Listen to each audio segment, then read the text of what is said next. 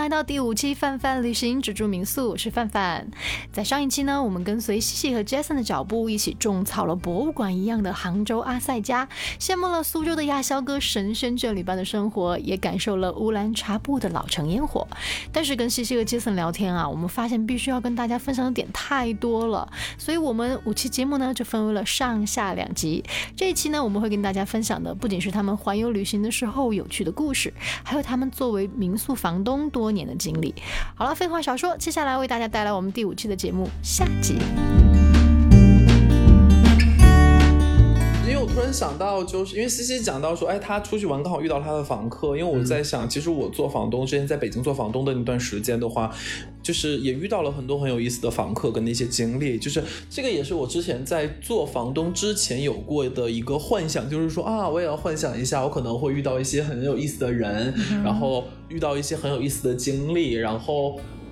确实，在做房东的这段时间里面，他并没有让我失望，还达成了就是这一系列的幻想。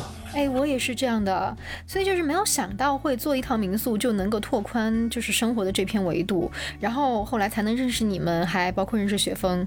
我想杰森，你一开始做房东的时候肯定也是没有想到的，因为做过房东，然后加入了爱彼迎，然后连离职旅行你都能这么轰轰烈烈的走一趟，对吧？对。所以，哎，话说你们当时办那场直播活动的时候，我听说是杰森的主意。杰森，你明明都不是房东小队长，结果怎么会想到去促成这么一场活动？哦，多亏了杰森，真的。特别给力！我当时也有申请小队长啊，只不过没有给我通过而已。因为北京的小队长太多了，你应该去一个没有小队长的城市。来，杰森说一下你当时的想法。哦，我记得我第一次有这样的一个想法的时候的话，是我们还在长沙，然后在小曼姐的那个房那个房源里面，然后西西就过来跟我说啊，想有这样的一个想法，然后就跟他说，哎，那我们接下来两个人就。类似于头脑风暴嘛，然后就在开始聊可以怎么去准备，然后就开始张罗了，呃，后面的时间要去看，那大概应该可以在哪里呢？什么一个时间点？完就选着选着，哎，发现好广州还不错，然后他也联系了就是吴宓他们，然后呢想说啊，那我们大概什么时间会去去到广州，然后开始可能要做这样的一个事情。哎，吴宓也是广州的小队长哈啊，然后呢？然后呢？其实广州的小队长们就开始帮忙联系嘛，然后当我们真的就是到了广州之后了的话，应该就很快的就是大家分好工，我也没有觉得我其实特别怎么样。啊，当时我都还不认识你们，所以你们在直播的过程中，我还蛮想知道的。就在直播过程中，你们有没有呃发现什么很有趣啊、很新鲜的东西呢？四件套，为什么又是四件套。Call back。我觉得就是嗯嗯，我不太知道该怎么去说，因为每一套房源里面的话，其实都有大家的一些心思在里面。就这个里面的话，我觉得大的可以分为两大类吧。就是第一种的话。就就是说，它满满的哦，呃，不能说，因为所有的房源都是房东满满的一些心意。第一种的话，就是它可能有一些历史的背景，你比如说绝缘，它其实那个房子是非常有一些历史背景的。然后，那它可以有符合它这个历史背景的话，做一些房源方面的一些运营。然后还有一些的话，其实就是哦，它可能就是一个大的一个套间，或者几就是。一个一个一个一个房子，然后房东通过他自己的一些想法，然后把它呃做出来。那个可能真的要去走进去去看，然后去跟他去沟通，说呃你那个房子是怎么去设计的？因为比如卡姐家他们家那个桌子，就你看起来哇这个好有艺术感，但其实就是她老公捡的一个废废弃的架子，然后自己在家木头什么就就。动手做了一个，那我知道那个架子，看到过，对对，就就那个东西，就他们都好会就是那种旧物改造。一个是旧物改造，然后他们就很喜欢去淘很多的东西，然后就丢了心思在里面。我觉得这个是很重要的一件事情。嗯，还有我记得绝缘它的那种就是细节也很多，比如他们家的那个院墙装饰，当时我记得好像是呃房东自己做的那种旧物改造，就是那个装饰就是剪的老房子的窗户，然后在背后装上那种灯，就安在墙上，啊，就像邻居家那种就是温暖的光给你留着，照亮你回家的那个路一样，然后让整个院。子看上去也很有历史感，好像他们本身也是那种红砖型的别墅嘛，是不是？对对对。然后房间也按照不同的国家呀、地区的特色在布置，很有味道。然后我就还记得，就是有个地方是西西带我们去探秘的，就是那个女主人的衣帽间。对对，它是一个 vintage 的复古风的。哦，对。你看吧，我唤醒了你的记忆。对对对。然后，然后我记得那个衣帽间里有好多好多很新鲜的那些古着，或者是一些他的那些就是帽子、包包、帽子，对对对，很多帽子，嗯，超喜欢帽子。他家经常会有那种呃复古的那种派对舞会，对。会这样的，对，当时我就听到一句啊，我们家才做过宝格丽的一个分享会，哇，我说那么牛逼，他们绝缘已经，他嗯，像我觉得像绝缘这种，它已经不单纯只是一个民宿的一个住宿的一个房间了，因为一进去的话，他们家的大厅就已经就是开放给所有的房客，大家可以一起在这里面听着唱片，真的是唱片哦，然后比如说聊着天，对，然后楼上的露台里面的话，然后房子的男主人还把它打造了一个就是这种爵士。式的那种呃吧的，就是那种有有舞池，然后有酒吧的那样的一个感觉。然后他们也会经常搞一些集市，然后请很多的呃，无论是朋友啊，还是一些就是艺术家、艺术工作者，然后大家在一起，然后就搞那些派对，然后就就还蛮有意思的。然后还会有人专门订他们的房子作为就是婚礼的地方，可以结婚呢。对。这一点我上次好像可能信号不好，没有 get 到。对，就是所以我是觉得这个的话，可能是不同房源就不太一样吧。你像大敏家呢，就是非常的呃家庭温馨感的这样的一个房源，你可以在他们家非常舒服的待着，然后撸猫啊，然后跟他聊天啊。然后，那你比如说去了阿诺他们家，就非常的有这种现代艺术范儿的感觉。因为他是摄影师，所以其实像摄影师或者室内设计师的话，他天生的就是在设计房源方面，他是有他的优势的。我听范范说，大敏、卡姐、阿诺都是广州超棒的房东，现在又感觉他们个个都十八般武艺。嗯。对啊，然后就我觉得这个每个都不太一样，就是说你在不同的房子里面，你会认识不同的房东，然后就是因为这一个房东，所以有可能会给你带来很多很多你在其他的房子里面感受不到的东西。虽然同样都是一栋房子，而且每一个房东斜杠身后面的身份也不一样，经历也不一样，带给大家的东西也就不一样了。是的。哦，我就想讲一下卡姐家，因为其实，呃，我是比较喜欢她家的，因为她的老呃男朋友是一个艺术家，又是外国人，所以他的家是非常的有艺术氛围和气息的。他有收藏了很多的艺术品，对，嗯，摆放的也非常的有有格调。嗯，其实，但是我会觉得，就是我有住卡姐家，她是一个非常注重细节的人。就是你睡的进到他的房间，他所有的物品的摆放都特别的美观，而且是非常嗯适合你去使用的。我觉得不光是美观吧，我当时看你们那个视频里面，我觉得好潮啊！就是整体给人感觉进入到了一个艺术空间，对，像进入一个画廊一样那种感觉。对，是的，是的，就是这种感觉，就是。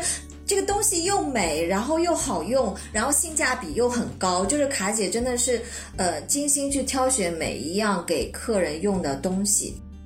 但其实你们也可以去像 Chris 家呀，我我记得我们每次去，如果要吃东西的时候，很多时候都是 Chris 那边，然后 home。就是家里面做好了之后，然后可能会，比如说像上一次端到卡姐家呀，或者谁家一起。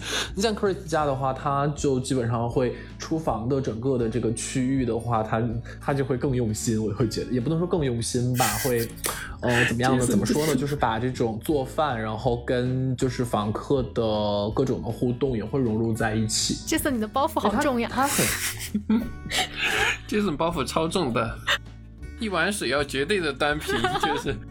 没有，我只是就是在想有没有一些其他不同的点，因为你你比如说卡姐家，然后阿诺家，包括绝缘，呃，包括说像吴宓他们家的话，因为他们的背景的话，可能都更。嗯，比如说艺术范一些，文艺范一些，有一些摄影啊、艺术啊这样的一个背景。那对于普通的房东来说的话，那可能像 Chris 就就是因为他也不是这种哎摄影师，也不是其他的，但对于他来说，他自己最大的一个爱好的话，可能是做东西、做美食。那他怎么样把这些东西跟他的房务员、跟他的房客进行分享，跟大家一起来分享？我觉得也是。包括像 Ruby 也是呀，他就是经常会有这种做饭的一些体验。包括像大敏可能会去做其他的。我觉得话可能大。大部分的房东的话，大家可能都是打工族、打工人。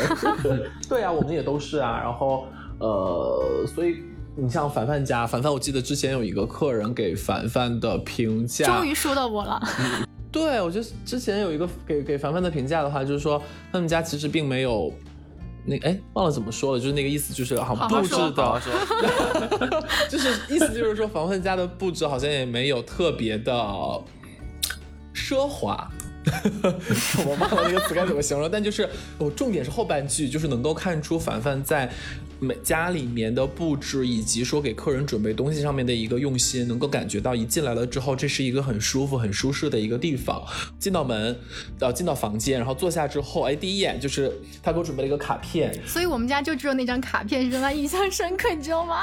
没有，然后你就我你你是唯一一个，就是我用了就是我买的那个应该是大疆的那个 Osmo 来拍的一套房源，但虽然后来也没有去剪片子。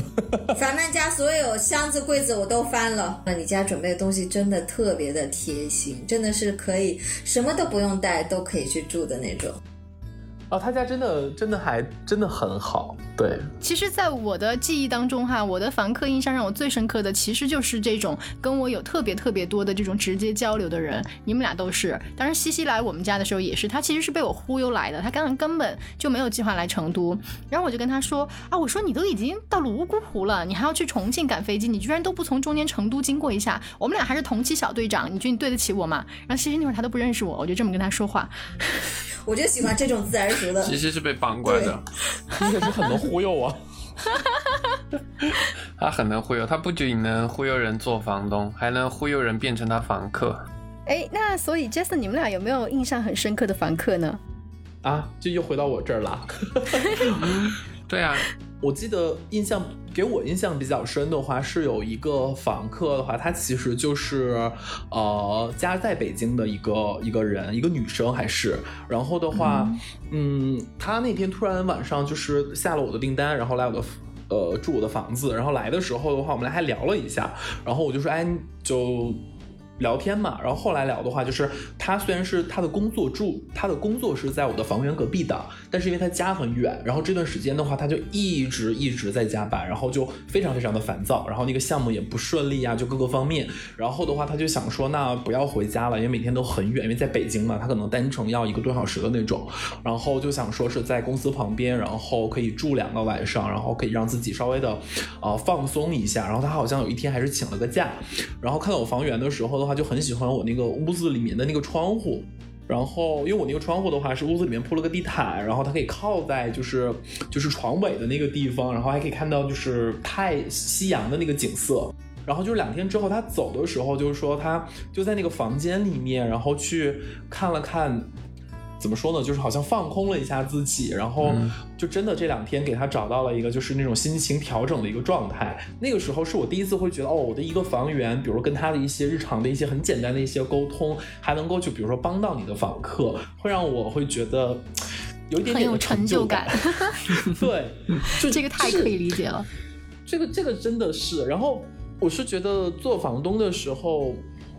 因为我我听到了很多的话，大家给到了一些很负面的一些反馈，比如说有的房客不好啊，有的房客可能会弄脏你的房间。但我只能说我是那种很幸运的房东，就我的每一个房客在走的时候都会帮我把垃圾清好，甚至都会帮我把床啊、被子啊都会铺好。然后有的人可能还会给我留下一些就是水果、一些零食，然后给我留过一些纸条啊，会说怎么怎么，就一些一些小的一些留言就。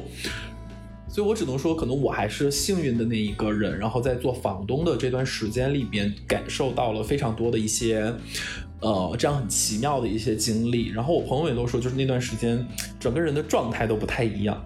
我怎么听起来，你有一种在陌生的城市认识了一个陌生的女生，然后接下来就是你们会开始一段 异常精彩的热热烈的爱情故事啊？没有，没有吗？我在。我我的房客里面其实还有蛮高比例的女生的，还有小情侣呢。啊，这个这个这个一点都不奇怪，其实。对，爱彼的用户女性比较多一些。是是这个原因吗？他又在分析数据，我的天哪！职业习惯，职业习惯，不好意思，不好意思。但你不觉得？但你不觉得？就是你是一个男房东，然后还要就是一间房，然后女生过来住，我觉得这个。对啊，会不会觉得不安全？嗯，这我们每期都有聊到安全问题。嗯，对对对，这个是个高频话题。其实，其实我当时也遇到过，就是我遇到的房客全是男生，四个大男生。然后，嗯，他们半夜跟我说，呃，姐姐你可不可以过来帮我看一下你这个呃热水器怎么怎么样了，或者你们家的哪个哪个电视我打不开了。热水器还好理解哈，就是因为你半夜三更，但是他说，比如说电视就是那个投影仪打不开这种让我去，其实我心里也是会有一点点，呃，但是怎么说呢？我既然作为房东，还是去嘛。然后然后去了之后发现，其实人家特别好，然后都啊小姐姐不好意思哈，还耽误你时间让你过来。然后完了之后，他们桌上正摆着一台超级多好吃的，就会邀请我一起过去，要不要吃点东西再走嘛？哎，没关系没关系，其实这个东西也不是特别有所谓了。当时就觉得心里面比比啊，你都没有那么多有所谓，叫我来干嘛？所以你其实的点是你还是为什么要叫我来？没有没有，其实已经被他们就是那种怎么说呢？呃，很热情的融入到我家的生活给打动了，打动了以后，然后才会有这种呃玩笑式的这种这种这种想法嘛。但实际上，其实作为房东，我们半夜三更被叫去是很正常的事情了。对啊，半夜三更接电话呀，嗯，应该都比较习惯吧，大家。肯定是这样的，所以杰森，你们那个小 team 不是发展了五个民宿房东吗？然后那他们也都是我们现在这种状态吗？就是就是比较没有，他们他们应该现在都不是房东了啊？为什么？但他们最疯狂的时候的话，其中有一个人把他妈妈叫过来帮他平时比如说接客人啊，然后给客人做饭啊，就真的。太忙了是吧？那现现在是因为大家现在就是因为大家有有有一些人也离开北京了，然后有一些人的话，他可能也有了下一个阶段的一些发展，然后就暂时没有再继续做房东了。当时我觉得大家做房东也是为了很多很有。就不同的目的吧，嗯，对，嗯，但是但是我我有我有一个想法，那能不能以后把你这个小 team 全部带到我们节目里来，然后我们一起跟他们聊一聊？我一心想的是数据，帆帆一心想的就是下期的嘉宾，他已经预约好了苏州的那对神仙眷侣，然后还有还有谁来着？然后现在又又找杰森预约苏州的那个神仙眷侣可以呀，然后广东的房东也可以呀，嗯，都对呀，都在他的小本本上了，你放心。其实其实我从来没有。担心过嘉宾的问题，我只是听到一个有趣的，哎，好，这个放到本本里，然后下一个，哦，又听到一个，然后再 get 到本本里，我觉得这样挺好的呀。哎，其实你你还有一个体验达人的身份，对吧？对。你是在哪儿开的体？呃，我是在苏州开的体验。我是先做的民宿，民宿我是从一六年就开始做了。呃，我是一八年的时候在上海知道了有体验这个这个这个项目，然后一九年我苏州开放以后。对，一九年苏州开放以后就开始做了啊，那很早。我是带，就是大家去品尝苏州当地的小吃，呃，但其实相当于是 city walk，因为我会带他们去看一些当地当地的景色啊，然后很特别的一些呃街道啊，就是因为古城里面其实吃的和景色其实是可以边走边吃边逛的这种形式。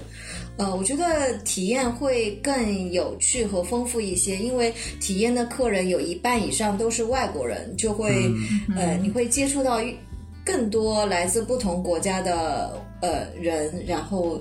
了解他们的文化，就会觉得非常的有意思。哎，确实，西西有让我觉得就是很羡慕的地方，就是可能本来也有就是来苏州的外国访客比较多的原因，他还有很多和他来自国外访客之间好玩的故事，比如什么大半夜钥匙断在钥匙孔里都能变成一件很好玩的事儿。我觉得他这个有一个外国房东的经历不算什么呀，我们的北京的房东，你们北京房东了不起是吧？攀比起来了，从一。开始的和谐是不是有一个外国的房客，然后后来后来外国的房客就变成了她的男朋友？哦，雪峰，我跟你说，雪峰还单身，这事情要多鼓励一下他。上期讲斯文跟依依的爱情故事就一直在 cue 我，然后今天又到这个阶段了。对啊，你看他们俩，你你你你可以考虑一下。我能把刚才那个钥匙孔钥匙孔继续。你讲你讲你讲哦。就是说哈，西西他们家就是有几个，据说是西班牙人吧，然后跟他一起，就是那天晚上回家，然后他已经走到家门口了，结果把钥匙就断在钥匙孔里边了。嗯，然后在我们看来，应该是一件非常急，然后我起码这个时候应该想想我该怎么办什么什么的事儿哈。你知道西西他们是怎么办的吗？没关系，我们爬，我们有没有爬墙啊？爬墙。对，然后然后然后钥匙就让他在钥匙孔里吧，反正小偷也打不开。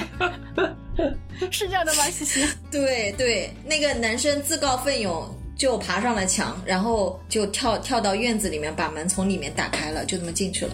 我很好奇，所以是你提出的爬墙，还是他提出的爬墙啊？应该是你吧。我们我们就一起在想方案，因为那时候已经是半夜了，根本配不到钥匙，也没有办法找人来开那个锁。半夜还爬墙？西西，你一共爬过多少次墙啊？阿三那里一次，这儿一次，是要被贴标签了。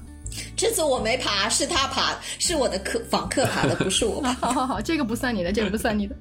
哎，其实你觉得，你觉得体验达人跟房东之间对你来说有什么区别吗？我还蛮好奇体验这部分的，因为体验在国内算是，呃，开的时间不长嘛。然后据我所知，就像你刚刚说的，客人也好像大部分都是外国人为主，是吧？所以我我想问一下，就是对作为房东的话，你觉得体验达人的身份和房东的身份虽然都在爱彼迎上嘛，对你来说有什么区别吗？嗯，区别不是很大，因为它都是体验当地文化的一部分。其实住宿也是，就是房东做 host 也是体验的一部分。但是你做民宿的话，你是可以通过很多硬件或者软件事先去跟他沟通，有很多呃，除了你沟通方面的东西可以呈现给房客的，但是体验的话就是会更直接。所以我就会选择美食，因为美食会。拉近彼此的距离嘛，然后你会在短时间，一般一般体验都是两到三个小时，就是你在很短的时间里面，你会跟他有更多的信息去交流和接触，因为你体验是走到大街上，因为我的体验是到是到呃古城里面去走，所以会。看，大家会以不同的视角去看这个城市，所以我觉得，呃，之前有房客，他就呃不，之前有体验的客人问过我，他说你每次都是吃一样的食物，你不会觉得腻吗？我说没有，我说每次跟不同的人吃的感受都是不一样的。哇，对，我是，哇，这句话好经典啊！你的答案可以变成那个爱饼体验达人的一句 slogan 了，我觉得，让他们让他们采样一下。对，就是呃，就是我会呃，我记得有一个韩国的小姑娘，我跟她就是我有，其实我的体验是两个小时，但是有的时候我跟客人聊得太开心了，我估计能带着她走一一整天。有一个韩国的小姑娘，我给她拍照各种，然后她走的时候，我发现我就就舍不得她，我就哭了，就就会很难受。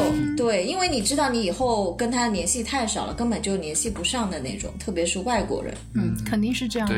其实不仅是外国人，房客和就是房东之间吧，就是就是在不同的城市，可能除非像 Jason 经常出差，然后你去其他城市的时间比较多，然后你就能跟你的房客经常见面，嗯，是吧？最终都变成了网友。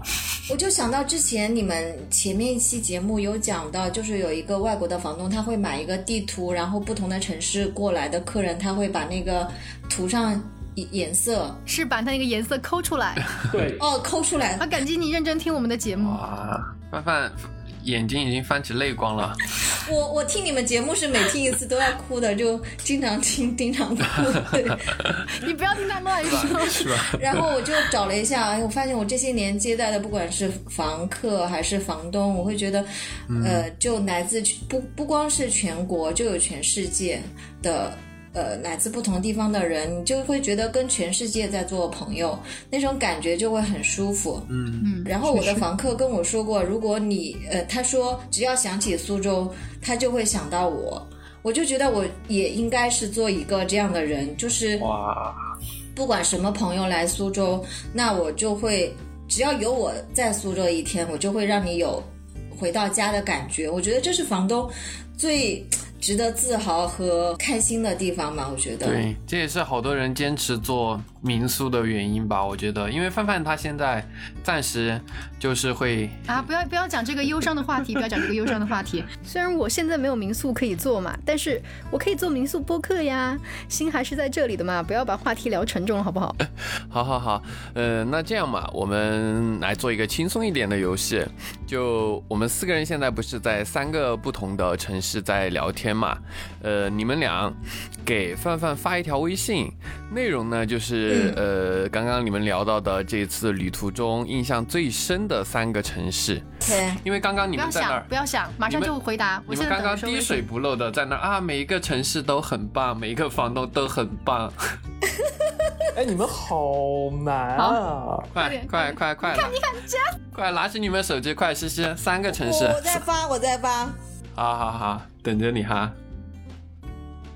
哇！快把，快快把快把杰森的答案接来来来，我把杰森的答案截图到群里啊！谢谢你看一下。我在这个我我在二十分钟前对杰森的判断真的是，我觉得我没有。我觉得我我我都不是看人准，我真的是听人太准了。你看 Jason，你看 Jason 这个人，哇，真的是。你看我们 我们西西好诚实。好来公布一下西西的答案哈，我们西西的答案是先公布 Jason 的吧，都好都好都好。Jason 分分享了三个词语，都好都好都好。然后我们西西的答案是广州、杭州、深圳。对对对，Jason 你也不要解释一下。就你知道我一瞬间脑海里面，其实我涌现的不是哪个城市了，而是呃。就去年大概可能那段时间跟大家所有相处的一些过往，就我我可以想到，就比如说在成都跟灿哥喝酒喝到后半夜的这种过往，呃，不能老说喝酒。那比如说，对啊，小曼姐带我们去吃大排档，然后那在呃广州的东山口，还有跟呃宁毅，我们在他的那个。八宝山、七宝山上面 B B Q，就想到的是一些这样子啊，八宝山上面的这样的一些场景，然后跟他去踩踩那个山泉水的这样的，就可能会比较忽略了他可能所谓的城市的概念，然后更多的话是呃有这样的一群人，然后带你去探索，然后他们生活里面的精彩的一个部分。嗯，又被你 Q 回主题了，就是重要的还是。不是说去哪儿，更重要的还是是和谁，对吧？对，我觉得可能你，嗯，比如说就就以比如说成都为例，如果说你可能只知道去呃太古里。那你你可能只是去了一些看，哎呀，太古里好好好漂亮，好 fancy 啊，有很多漂亮的小哥哥小姐姐。OK，那这个也是太古里的一个标志性。但那可能成都真的那种生活是一个什么样子，然后大家带你的那种体验感在哪里，这种感觉可能是不一样的。当然，太古里很好。我猜啊，你他还要说太古里很好，滴水不漏，反正哪一滴都不漏。不，我猜测杰森可能对成都的印象就是，呃，怎么说呢？不是不是，你不知道他中间有一个事情的，就是呃，我们俩当时去熊猫基地的时候，我带他去的，嗯，然后完了之后我迷路了，你知道吗？然后，然后，然后在不管是去熊猫基地的路上，还是在熊猫基地里面迷了两次路，都是我带的。然后最后杰森，你可真棒。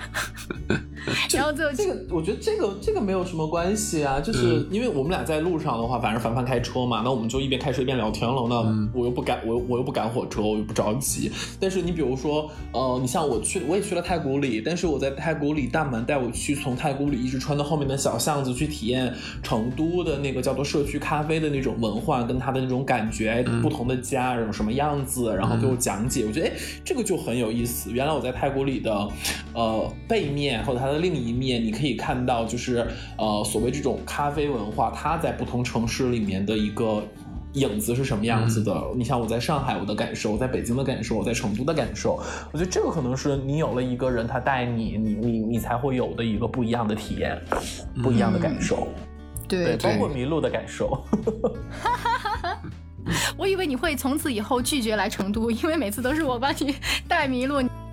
哎，我想起来这个，为什么我要死皮赖脸跟着杰森去去来这次全国的小队长之旅？是因为当时疫情，呃，我们就是一直是在线上去交流沟通，但是我真的是对每位小队长都非常的钦佩和好奇，我觉得我一定要去亲自的见到大家，我觉得那样，呃，我觉得是非常有意义的一件事情，然后这个。机会来了，我不能放过，对，所以我就死皮赖脸的去了，对，也没有死皮赖脸啦。嗯。这个词挺好的，我喜欢。杰森说：“这个锅我不背。”真的，其实我们房东小队长这个群体哈，不光是你，我也曾经很好奇的。大家虽然在不同的城市，但是呢，我们做着居然是同样的事情，而且同时每个人又有自己不同的斜杠。我觉得这个真的是一件很神奇的事情，所以你才会想要跟去，然后去面对面的去认识这样一群人。啊，我我其实真的挺感谢西西和杰森的这场环游，你们拉近了很多人和人之间的距离。啊，当然也希望我们拉你们来聊播客这个事情呢，也能有一点点这样的作用吧。挺感谢凡凡和雪峰的，就就是有的时候就一直往前走，然后也不会去往回看一看，其实还是挺好的一个复盘的机会的。你是说我们这个节目对吧？哇，我听到了一个，对对，我听到了一个去忽悠嘉宾的点，停下来往后看一看。对对对，真的就是你你我就会。刚才我回来路上，我也一直在看客房客给我写的点评啊什么的，我就觉得哇，原来我有这么多宝藏，我就觉得哎，自己还是挺 挺厉害的呢。就是现在回头看一看以前那些东西哈，像比如说我也是，就是已经嗯没有做这个房源的时候了，然后去看房客以前给我写的评价，给我留的那些明信片，然后就觉得啊，这些东西还是收藏起来吧，不然的话好催泪呀。哦，真的是。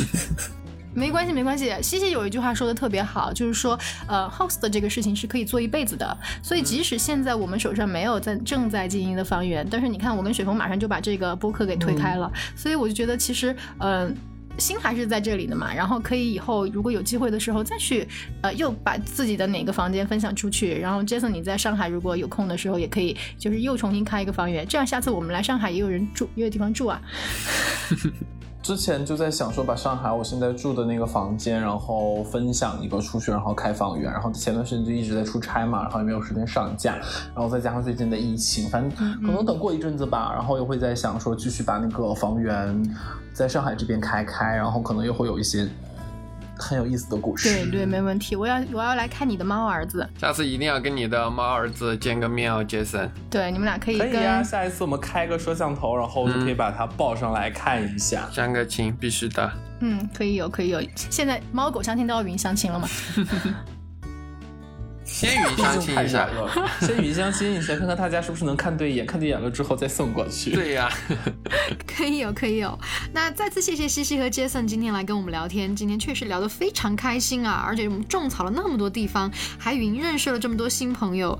啊，如果我们的小伙伴们也喜欢我们的播客，喜欢交朋友的话呢，请记得在评论区给我们留言哦。啊，也记得点击订阅。那我们就下期再见，拜拜，拜拜，拜拜，拜。